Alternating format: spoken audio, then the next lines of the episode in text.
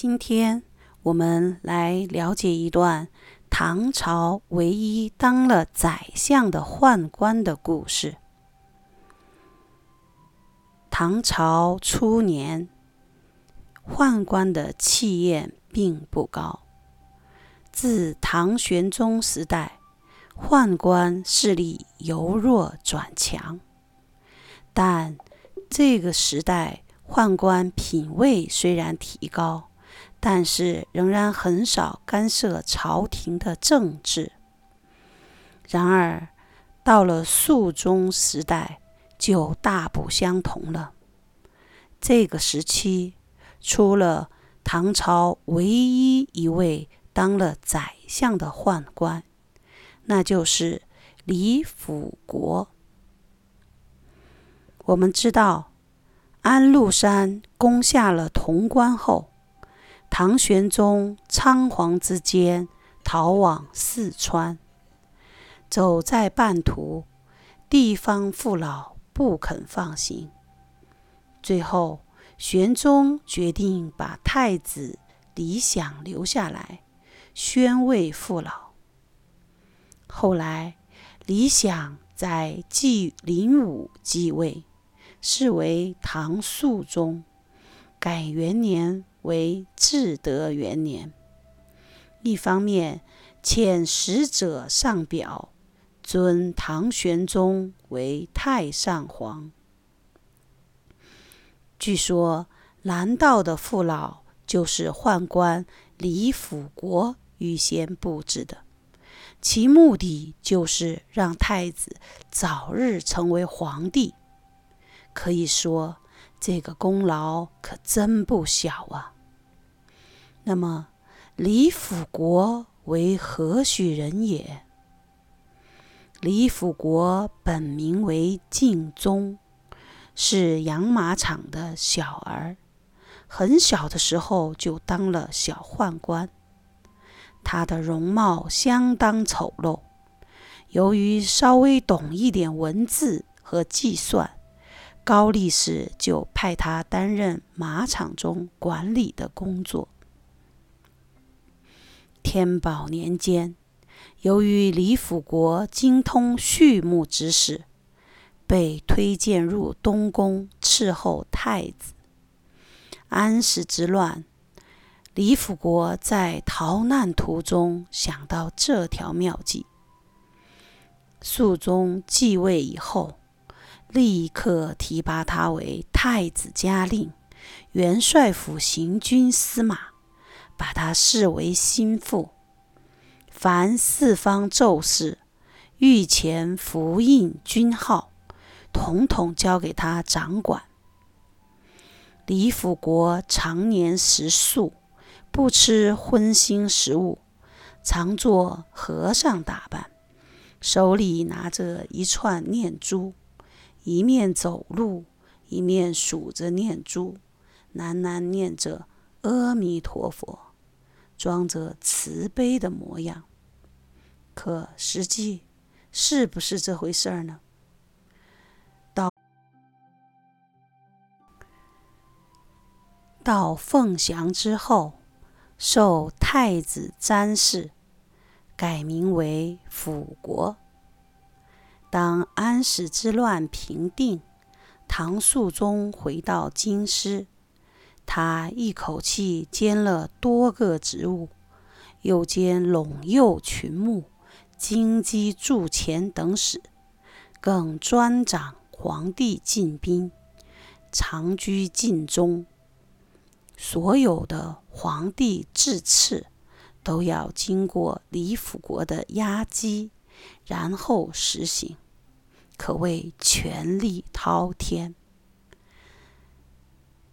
甚至李辅国自个儿就在大明宫的银。台门决定天下大事，事无大小，李辅国开了口，便等于皇上的致赐。他决定之后，再向肃宗报告一声便是。另外，李辅国又设了几十个茶室厅子，就是所谓密探，到处打听消息。官吏犯了任何小错，都逃不出他的耳目。地方与中央司法机关的重大案件，都由李辅国随意处分，而且全是假传圣旨，反正不会有人找肃宗对质。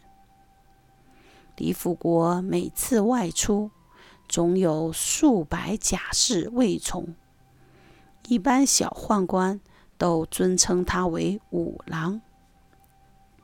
宰相李逵出生山东望族，见了李辅国，也乖乖喊一声“五父”，并且恭敬地执弟子礼。太上皇唐玄宗从四川回到京城之后，居住在兴庆宫中。玄宗仍不改当年性质，喜欢招灵官奏乐。与直营公主时有往来。由于李辅国出身微贱，唐玄宗左右的人不怎么看得起他，特别是老宦官高力士，更不把李辅国放在眼里。李辅国担心这样下去，他的地位会不稳，于是李辅国以直营公主。接待客人的理由，向肃宗奏称，兴庆宫内有阴谋，假诏命令把玄宗软禁在西内，又把直营公主囚于玉贞观之中。高力士则被流放到贵州。到了至德二年。李辅国拜兵部尚书，比以前更加骄纵。他贪心不足，竟然要求做宰相。此时，唐肃宗对李辅国国的跋扈已有一些反感，却也不敢得罪他，只好推脱。以公的勋业才情，还有什么不能做的？只是不服朝廷名望，如何是好？李辅国碰了一个钉子，跑去暗示仆射裴勉上奏章推荐。肃宗秘密对宰相萧华道：“辅国想要兼宰相。”听说你们要联名推荐他，有这回事吗？萧华没有回答，跑去问裴勉。裴勉斩钉截铁地说：“没有的事儿，我的手臂可能断，他的宰相可做不到。”萧华回复肃宗，肃宗很开心，笑着夸奖裴勉这个人。可堪大用。肃宗利用宰相萧华、仆射裴勉，拒绝了李辅国当宰相的要求。李辅国气坏了，暗暗怀恨在心。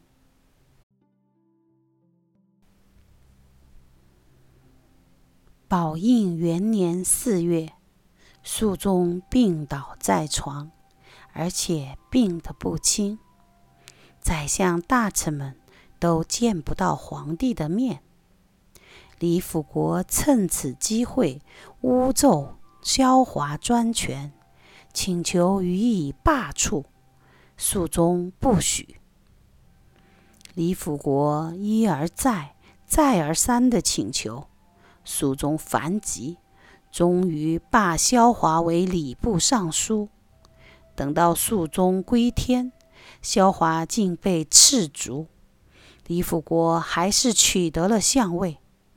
从此，他是唐代唯一当了宰相的宦官，被记入了历史。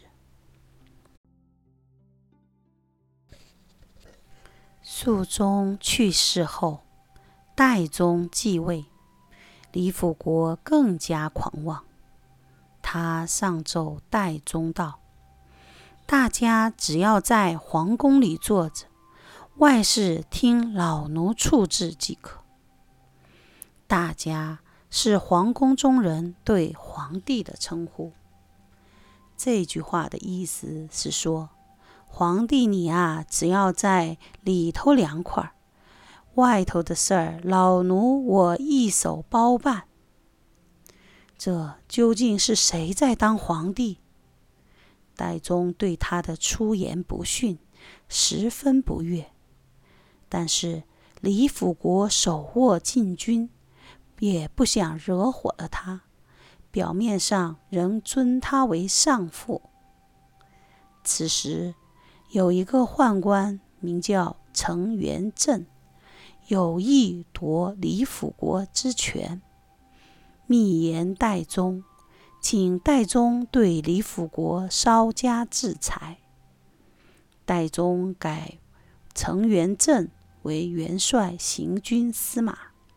大家都庆幸不已，李辅国这才有点害怕，茫然失据，不知所措。不久，又被免除中书令，即唐朝的宰相，晋封博陆王。他要入中书修谢表，守门的人阻止他，上父罢相。不能再入此门。